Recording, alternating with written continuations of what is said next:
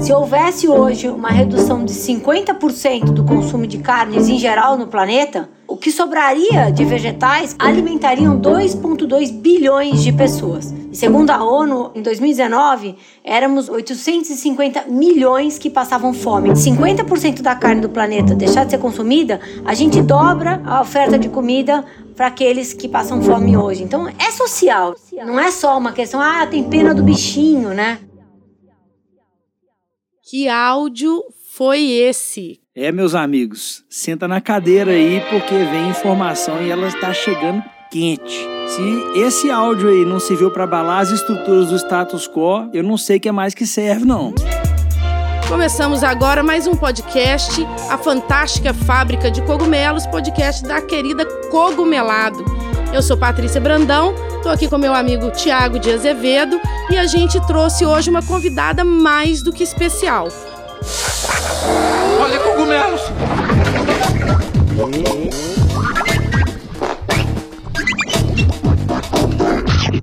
Olá! Está conosco no podcast de hoje a Lê Lúglio. Mas eu vou pedir o Tiago, que conhece a Lê há mais tempo, apresenta a Lê para gente, Tiago. A Lê é membro da Sociedade Vegetariana Brasileira. A Lê está à frente dos projetos mais massa, progressistas aí que tem no nosso Brasil de hoje. Tem só uma bíblia de informação para dar para vocês. Se liga aí no papo que vem coisa muito legal. E vale dizer para o ouvinte que deve ficar aqui para aprender mais esse universo do veganismo, do plant-based, com a Lê Lúglio, que é uma embaixadora do assunto, a gente falou muito sobre o plant-based, sobre a economia desse setor, e aí uma economia num sentido super amplo, e principalmente sobre propósito. Agora, tem um termo aqui que a gente usa, que é o plant-based, que eu queria que você desse um. Lógico que a tradução literal é alimentos à base de plantas. Isso está muito óbvio para todo mundo. Mas, além disso, o que, que vem, o que, que agrega esse termo? Então, Paty, o plant-based é uma forma mercadológica de colocar tudo aquilo que é vegetal, de origem vegetal, né? O mercado precisa dessas caixinhas para poder ajudar o consumidor também a decidir o que, que ele quer e onde que ele quer comprar, o que, que ele quer consumir. Quando você vai já para o veganismo, por exemplo, que existe essa confusão, plant-based é vegano, é, sim, plant-based é vegano, mas o veganismo ele passa por direito dos animais e uma série de coisas que estão muito mais relacionadas com uma filosofia de vida do que uma coisa mercadológica. Foi exatamente isso o papo que a gente teve com a Aleluglio essa semana. Nós conversamos com ela mais de uma hora e meia Selecionamos aqui os melhores momentos para caber dentro do nosso podcast, mas vamos começar do começo. Tiago, conta para todo mundo qual foi a primeira pergunta que você fez para a Alê. Não, eu só rolei a bola. Virei e falei, Alê, como é que você percebe o mercado plant-based hoje no Brasil? Teve mudança drástica? Ele estava aí na área, ele não estava? O que, que aconteceu?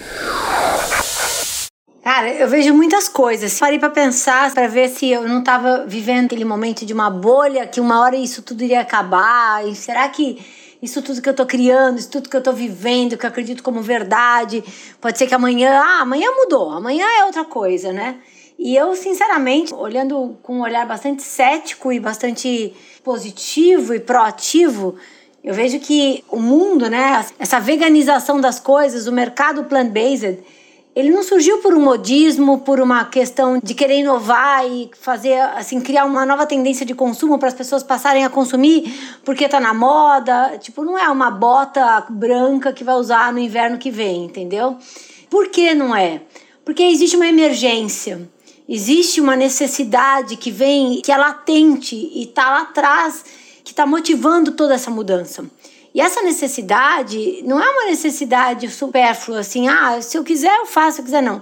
É uma, é uma necessidade emergencial e essencial para a continuidade da humanidade na Terra. Tem um fundamento tão importante que não é uma questão nem mais de escolha. Ah, eu escolhi comer plant-based. Não, em breve, e já, já deveria ser, porém, assim, existe todo um despertar de uma sociedade, de um mercado, que a gente pode até falar sobre isso, mas existe uma emergência planetária muito importante. As pessoas que estão mais abertas, mais sensíveis a questões éticas, a questões ambientais, a questões de saúde, ter acesso à informação, elas entram em contato com isso e falam assim: poxa, peraí, eu não posso continuar da mesma forma. Tá? Então, isso é uh, o que motiva, o que faz as pessoas entrarem nesse novo mundo, quererem provar, quererem testar, mudarem, muitas vezes, inclusive, mudarem a forma de, de consumir, aceitando, de repente, ser protagonista, pagar um pouco mais caro hoje por uma novidade, porque ela entende aquilo como essencial e a partir desse consumo existe toda uma geração de um impacto diferenciado no planeta, no mundo, nas pessoas, na saúde, nos animais. Então tem várias motivações, não é uma motivação única, não, não tem nada supérfluo nisso. Eu acho que isso é o que mais me, me empolga, é entender que aquilo que eu acredito, aquilo que eu luto e aquilo que eu faço todos os dias tem uma razão de ser que é a essencialidade. Né? Eu não estou criando, ah, vamos fazer lá um, uma coisa gostosinha para as pessoas comerem. Cara, não, não se trata disso. Eu quero fazer coisas gostosas para as pessoas comerem, para que elas possam, através desse prazer diferenciado, mudarem a rota da humanidade, do planeta. Então é uma coisa muito grande. Só maravilha. A Lê, quando fala, ela. A gente comentou aqui no começo do podcast que falaríamos de propósito. A única coisa que eu posso fazer um comentário aqui, Tiago, é que conheci você através da Cogumelado quando ainda era restaurante. E o restaurante fazia comidas maravilhosas, tinha som à noite, tinha uma vida noturna muito agitada. E todo mundo ia lá, ninguém sentia falta dos tiragostos e dos pratos tradicionais da culinária mineira ou carnívora curtia, gostava, gostava muito, a comida era muito bem feita. E a Alê tá falando exatamente disso, prazer de você comer uma coisa saudável. Então conta pra gente essa história do restaurante. Foi um puta desafio, né? Hoje, quando a gente tem, estamos aqui em 2021, é, já é uma, uma situação que isso, isso já passou, né? Mas Antes, quando a gente foi abrir o restaurante, fazer um negócio vegano, vamos colocar música e tal, mas é de cogumelo. E como que a gente vai fazer para a gente poder passar pela tangente do preconceito que a gente sabe que existe? E preconceito é uma coisa que às vezes tem N razões de ser que não necessariamente estão ligadas com aquilo que está sendo proposto, né? Quando comecei essa história de tanto de veganismo quanto de vegetarianismo, para mim, é mais importante do que isso tudo é comer bem, é ter prazer à mesa, é sentar com todas as pessoas e todas as pessoas que puderem é, estar comigo e que estiverem comigo naquele, naquele momento, que elas tenham um prazer é, de, sabe, de comer, que eu acho que é, é uma coisa que nos, nos une como ser humano, né? Quando a gente abriu a Cogumelado, a gente não falava que lá era vegano, vegetariano, e falava que era uma casa especializada em cogumelos, o que é verdade, né? Sempre foi assim. Só que a gente também mexia com música, como a gente já falou no, no primeiro episódio. E, cara, quando as pessoas comiam, a, a comida era o que transformava, o sabor era o que transformava. E a gente presenciou aí esse tempo que a gente ficou aberto, que foram duas temporadas abertas, que o sucesso foi muito grande, que o preconceito foi deixado de lado. Pessoas entravam na casa, descobriam às vezes, porque muitas nem descobriam que era vegetariano, falavam, pô, não acredito, esse lugar é maravilhoso. A comida era boa. A comida era boa, né? A Tava comida era mesa. boa, é disso que se trata. Boa comida. Complementando você nisso, tio, eu acho que é o seguinte: uma coisa é fato, o prazer é inerente ao ser humano, tá? É por isso que a gente ama comer, é por isso que a gente festeja comendo, é por isso que quando a gente tá triste, a gente come para ficar feliz. É por isso que a gente, ou seja, busca, a comida está relacionada ao prazer e o, e o prazer está relacionado ao instinto da humanidade, inclusive de sobrevivência. A gente faz sexo por prazer, mas a gente sabe que é assim que a gente vai manter a humanidade viva. Então, é, não adianta a gente querer transformar a humanidade sem respeitar instintivamente aquilo que é a sua maior busca, que é o prazer. Tá? Então, ou seja, a gente sabe que comer grão de bico germinado é extremamente nutritivo e que, cara, é limpo, é clean label, é, é, pode ser orgânico, é maravilhoso. Só que assim, a gente vê que grande parte das pessoas não tem prazer por uma questão até de adaptação de paladar com a indústria, com as coisas que aconteceram nas últimas décadas, né? A pessoa tem um paladar mais de indulgente, de mais gordura, de sal, de, de aditivos, de sabores. E aí, e a própria carne em si, se a gente for pensar, né? Ninguém come carne crua. Você pega uma picanha crua lá inteira, assim, come peito de frango cru, cara. Ninguém come esse negócio.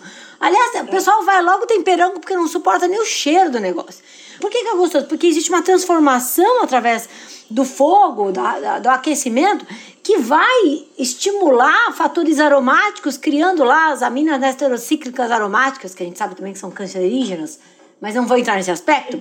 Mas assim, é o que torna o negócio gostoso, é a crostinha, é o cheiro. Isso é instintivamente atrai as pessoas. Hoje, em discussões de papo-cabeça, em discussões éticas, você fala assim, cara, a gente tá comendo um animal, esse animal putz, foi tratado de uma forma extremamente meio cruel ao longo da vida. São 70 bilhões de animais mortos para alimentar humanos. A gente não precisa comer animais, não tem nenhum nutriente que os, eles sintetizam, que eles fabricam, que a gente que, uh, nos obriga a comê-los. Então a gente come porque a gente quer alguma coisa que gera crueldade. Além de tudo, a gente está meu devastando o planeta para poder alimentar. Tem mais bocas de animais hoje, né, para serem alimentadas com agricultura do que com do que seres humanos.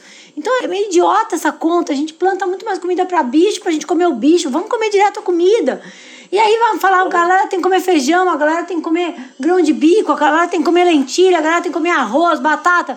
Só que daí no final do dia a gente percebe que é muito claro isso. E por que, que as pessoas não mudam? Por conta do prazer, né, do hábito, de ter aquele momento que nem eu lembro quando eu fui no cogumelado, que achei demais uma coisa. Você tá lá com música num lugar de prazer, de, de né, ou seja, comendo um cogumelo acebolado que nem se come uma linguiça. Você não mudou o momento de consumo. A pessoa vai manter exatamente o que ela fazia antes, só que com uma pegada de impactos éticos, morais, é, ambientais e de saúde muito diferentes. Nole, ninguém aqui está disposto a abrir mão do prazer, né? A gente pode fazer um, um rebolado daqui para lá, mas vou abrir mão do meu prazer? Pô, mas é possível ter vários tipos de prazer. A gente pode ir para uma infinidade de lugares com a comida, especificamente falando, né? E com a Paty foi algo que aconteceu desse jeito. A Paty chegou lá na Cogumelado uma e depois que ela entrou lá, a coisa mudou. Como é que foi isso aí, Paty? Nesse podcast a gente tem a hora do chá. Pô, esqueci do chá, claro!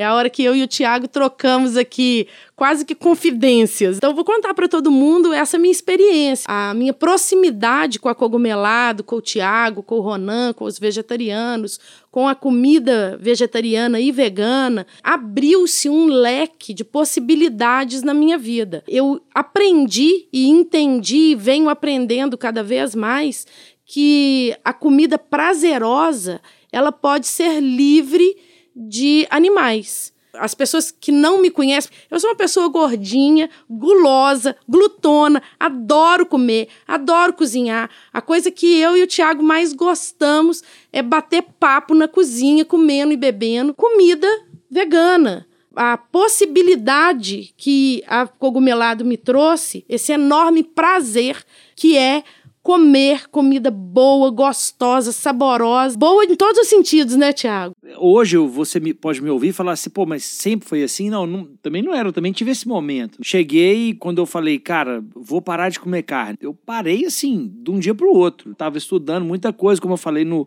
primeiro podcast. Foi uma decisão com o coração e com a mente, mas que ela foi abrupta. De um monte de jeito isso aconteceu. E aí, cara, eu que sempre fui ligado à cozinha desde quatro anos, eu falei, cara, como que eu vou fazer para eu manter o prazer de cozinhar? Eu achava que esse mundo tinha desmoronado. Então... Você achou que você ia comer só alface? É, eu falei, cara, não, sabe? Eu também. Eu tô, eu tô, rindo, porque eu também é tive é essa rola, né? epifania. Né? Falei, vou comer só verde, né? Vou comer só coisa crua. Não, não tem nada. Gente, a cozinha da minha casa hoje, ela é um parque de diversões. Quando eu tive essa epifania, né? Dentro da cozinha eu fiquei um ano mudando tudo que eu estava fazendo. E na hora que eu conseguir vencer essa barreira e que hoje eu tenho felicidade em poder compartilhar isso com vocês, pô, foi, foi, foi lindo, foi maravilhoso. Aqui, ô Tiago, uma coisa que eu falei aqui agora, que a cozinha da minha casa é um parque de diversões, assim, para deixar muito claro, os meus filhos não são vegetarianos. Então, na minha casa é uma cozinha que tem absolutamente de tudo. E umas coisas que a gente não conhecia e que estão chegando, tipo maravilhosos queijos à base de castanha, leite de aveia, leite de castanha, leite de amêndoa, leite de arroz, eram coisas que não entravam na minha cozinha. Mas hoje tem uma quantidade, uma infinidade de grãos que a gente passa por eles no supermercado, eu não olhava. A sua cozinha é assim também, né? Você tem um monte de produtos que eles não vieram para substituir coisas de origem animal. Eles vieram para agregar sabor e possibilidades ao que a gente cozinha hoje. Pois é, Paty. A nossa cultura é muito forte. É, você nasce quando o neném, daí um pouquinho, eh, já chega uma carne moída. Então, a memória afetiva da gente com isso, ela é muito de muito tempo atrás. Então, a gente precisa disso, porque é, cozinha, prazer, está é, muito relacionado também com momentos de festa, coisas festivas que a gente passa. Então, pô, é claro que eu preciso de alguma coisa num primeiro momento, num momento de transição, para que eu possa fazer essa transição de uma maneira mais suave. Então, igual a gente falou, tem queijo de castanha, tem leite de castanha, você tem carne de soja, tem um monte de coisa acontecendo que essas coisas vêm para você poder, às vezes, comer aquele arroz com feijão, com a carne moída e quiabo. Que, pô, aquilo para você significava um monte de coisa. Aí você fala assim: ah, o cara, agora, né, eu tô com 37 anos, eu deixei de, de comer isso, de, né, de comer carne e tal. Aí eu nunca mais vou poder sentir aquela sensação de novo. É bem verdade que quando o tempo passa um pouquinho, você vai vendo que você vai acabar trazendo um pouco daquele prato que estava na sua memória afetiva e vai construir um outro, você vai construir uma nova história. Mas é importante você passar por aquilo ali para que você ressignifique aquela memória, né? É mas, você, mas assim, tem uma coisa que eu percebo hoje. A minha cozinha é muito mais diversa hoje do que ele era há dois anos atrás e do que é até hoje dentro da casa da minha mãe, por exemplo você tem a mesma experiência quando você volta assim na casa dos seus pais ou, ou na casa de algum amigo? A sua cozinha não parece um lugar mágico? É porque não é estático mais, né? Você gerou movimento. Você estava num lugar estático, você foi saiu do lugar de conforto e começou a ressignificar tudo. Quando você faz isso, um mundo novo se abre. Então, assim, é claro que a mimetização é muito importante porque ela cumpre um papel social. O que é essa mimetização? Pô, é pegar uma salsicha à base de plantas e fazer com que ela tenha um sabor parecido com a salsicha de carne, a salsicha de porco, um hot dog. Pô, o cara vai poder comer o hot dog de novo, né? A pessoa vai ter essa sensação de novo. E é isso que a gente tem ouvido, assim, às vezes algumas pessoas criticando. Ah, por que você não chama essa carne disso de outra coisa? Pô, cara, porque eu sou parte dessa cultura também. Eu vivi essa cultura desde que eu sou pequeno. Eu não quero apagar ela, eu tô ressignificando, porque isso é quem eu sou hoje. Seu relato é muito bacana. Por isso, gente, que eu falo, não interessa a porta que você abra. O importante é que você abra e põe um pezinho lá dentro. Porque se a gente for pensar, né, assim, pé no chão agora, precisa disso? Alguém precisa fazer, pegar um monte de planta, um cogumelo, imitar uma carne para fazer a pessoa comer enganada que está comendo carne? Gente, não precisa disso. Vai lá e come a planta direto. Mas por que as pessoas não comem a planta?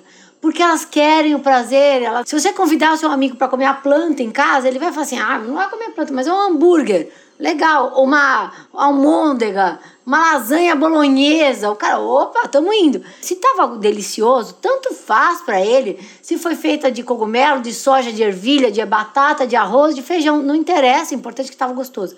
E isso faz com que você quebre o paradigma, você convide a pessoa a entender e a abrir um universo diferente.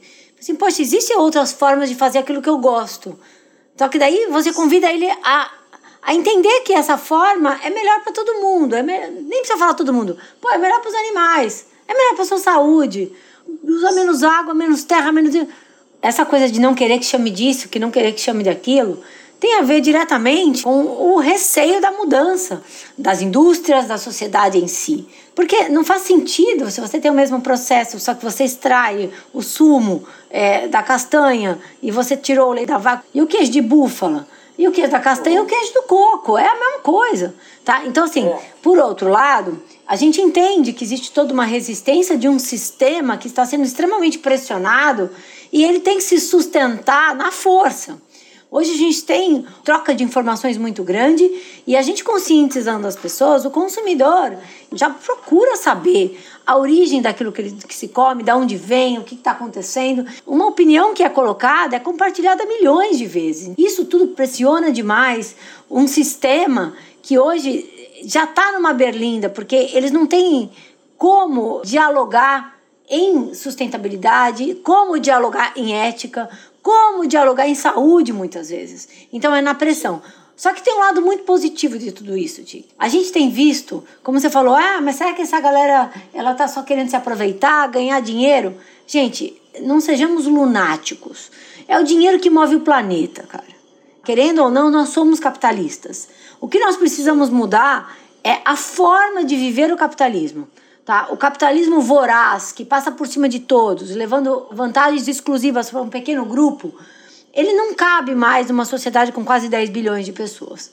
A gente precisa ajustar tudo isso. E dentro desse mundo, tem essa indústria da proteína animal, que é, é hoje comprovadamente é cruel, é altamente insustentável e não divide os seus benefícios, porque a gente enriquece poucos tem a monocultura que tira o agricultor do campo, tem o agrotóxico, tem tantas coisas envolvidas.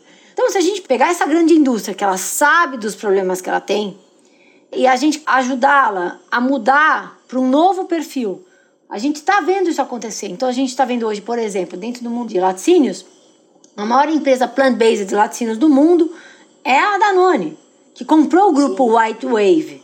Então, a Danone, que é a maior de iogurte do mundo, é dona de várias empresas plant-based está investindo seriamente dentro desse mundo plant-based. Então, ou seja, ela quer manter o que ela tem. Então, ela vai reduzindo o lado animal né? e vai ganhando o lado vegetal. Tá ganhando dinheiro? Tá, e vai continuar. Só que esse dinheiro verde, se vamos dizer assim, ele vem com a engrenagem girando a favor do, do planeta, a favor das pessoas, a favor da igualdade e a favor dos animais. Então é isso que está acontecendo. O dinheiro vai sempre existir. Nenhuma empresa é filantrópica. A gente tem ONGs para ser filantrópicas e todo mundo deveria fazer trabalho filantrópico como parte das suas obrigações. Eu faço, sou diretora da Sociedade Vegetariana Brasileira porque eu quero e não ganho nada com isso.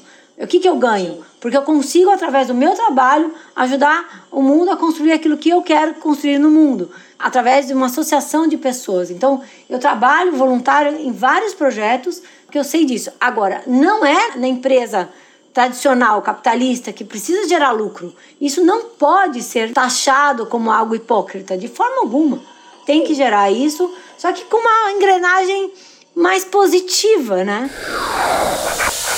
Pois é, a gente tem que separar um pouco o que, que é capitalismo, o que, que é aquilo que nos é imposto, porque hoje o capitalismo ele é imposto, a gente, a gente vive isso querendo ou não. O mundo é capitalista, né? O mundo é capitalista. Essa decisão não é minha, não é da parte, não é da lei, ela, ela acontece. E dentro dessa imposição que a gente tem, o que, que a gente vai fazer a respeito? Como que a gente vai fazer isso acontecer? Então, assim, você tem uma empresa gigantesca, às vezes mundial, que consegue transformar uma logística que foi tipo, construída durante anos, anos, anos, anos e anos, isso chega em preço, isso é transformado em preço no final lá da cadeia, né? O, o, consumidor vai comprar isso no supermercado e aquilo tem um preço bom. Agora, as empresas que são revolucionárias, que estão tentando trazer isso agora para o mercado, elas estão nascendo agora, elas são pequenas, elas não têm esse braço gigantesco que foi o próprio capitalismo que proporcionou. Então, como elas vão conseguir levar um produto agora para o consumidor com preço assim, que seja o que hoje é considerado barato. É um desafio gigantesco, né? É, é, para se chegar lá, tem muita coisa que está que tá envolvida nesse, nessa panela, né? Com o capitalismo voraz, a gente aprendeu a pressionar demais o sistema, esmagando a, as pontas todas. Tá? Criando essa injustiça em cadeia em que grande parte da parcela do lucro vai lá só no final, enquanto todos aqueles que estão na base da história não têm a, não têm a remuneração é, correta, se pode dizer assim. Dentro do nosso mundo plant-based, a gente tem, além de tudo, não é somente a questão da precificação justa. A gente tem mais um ponto que é o quê? A gente tem um, a gente está agora desbravando o mundo de ingredientes à base de planta, criando cadeia, criando repertório de ingredientes. Você imagina, vou dar um exemplo. Você trabalha com cogumelo. Que teoricamente, eu como cogumelo, que eu amo cogumelo, como cogumelo toda hora. É caro. Um quilo de cogumelo é caro. Comparar com carne nem é tão caro. Você imagina se todo o espaço de, de, de, de, de, cultivo, mão de obra, estrutura, estratégia, embrapa, o que for, tivesse em vez de investido na, na, em melhoramento genético de boi, investido em produção de cogumelo. O mundo plant-based ele está nascendo agora, né, exponencial, e a gente está configurando uma nova cadeia de, de ingredientes que tem que sair da mesmice. Hoje a gente planta soja transgênica que dá para o boi que dá para o frango, que dá para o porco. Isso é barato pra caramba. Tá, mas eu não quero soja transgênica para fazer parte do meu produto. Eu quero uma soja plantada de uma maneira melhor. Já é 50% mais caro. Então por que, que a gente não pode aumentar a cadeia disso aqui? Por que, que a gente não vai investir na tecnologia para melhorar a estrutura do cogumelo? Um mundo novo dentro da indústria de alimentos que usa ingredientes é, inusitados, não tão utilizados até então. A gente tem o grupo das commodities que são extremamente barateadas por conta de volume de produção, que estão diretamente ligadas à questão do consumo de dos alimentos mais assim básicos que todo mundo consome, né, os grãos refinados e as carnes de uma forma geral. Claro, a gente está mudando o paradigma do animal para o vegetal mas ele já está num patamar também que ele quer uma preocupação de como que foi cultivado isso, ele está preocupado com a embalagem, ele está preocupado com tantas outras coisas que também dentro desse mundo da comida com propósito, inovadora e que traga impactos eh, mais positivos, eh, você precisa agregar tudo isso, tá? Ou seja, a gente pode fazer produtos é, plant-based à base de, de ingredientes muito mais baratos, né, que em embalagens convencionais, com mais plástico, não recicláveis, enfim, essas questões. Só que a gente entende também que essa é uma grande oportunidade da gente conscientizar o consumidor de outras coisas importantes. O que, que a gente vê? É mais caro? Tudo depende muito, claro, do ponto de vista, da, da correlação daquilo que você vai fazer com aquilo que você vai comprar, a forma de você consumir, tá? Porque tudo aquilo que é muito barato a gente tende a desperdiçar, a gente tende a comer demais, e comer demais é tão ruim quanto faltar comida, pensando fisiologicamente, pensando é, em termos de meio ambiente tudo aquilo que a gente come além do que a gente precisa, a gente está usando recursos naturais que estão sendo desperdiçados porque a gente não precisava comer esse além, esse a mais, tá? Então eu acho que todos esses pensamentos estão acontecendo juntos e faz com que a gente tenha hoje duas questões. A gente está entre aspas aqui requintando as nossas escolhas tá? Não no sentido glamuroso, mas no sentido de conscientemente buscando melhores opções em todos os aspectos. E segundo, a gente está fomentando uma nova indústria que depende de novos ingredientes, depende de novos processos, novos maquinários. Fazer linguiça convencional com aquela com aquele teor de gordura, a gente já tem a máquina pronta. Você pode mudar a marca da linguiça. Agora, se você quer usar uma base de planta, você tem outras peculiaridades, você tem que adaptar maquinário, você tem que fazer coisas novas acontecerem. E tudo isso é aquela coisa, é um start. A gente está meio que patrocinando, investindo para que essa cadeia toda se profissionalize, aumente em volume, ganhe escala e com tudo isso não tem porquê, se a gente for pensar assim, pragmaticamente, não tem porquê um alimento de origem animal que requer que exista toda uma agricultura, todo o agrotóxico, todos os adubos, os usos de recursos naturais, a manutenção de um animal em cativeiro, energia, funcionários, eh, eh, medicamentos, antibióticos, sistema de abate, toda a proteína animal, ela é refrigerada, ela precisa de refrigeração, é mais energia, é uma cadeia mais complexa. Não tem o um porquê de uma, de uma carne eh, animal custar mais do que uma carne vegetal. A única coisa que justifica é que a gente tem o hábito de comer os animais, todo mundo, 7 bilhões de pessoas comendo todo dia a mesma coisa, você barateia toda uma cadeia. Está aqui instaurado aquela coisa que todo mundo já percebeu que deveria ser a maior verdade do mundo. Nesse podcast teremos Pílulas da Aleluia.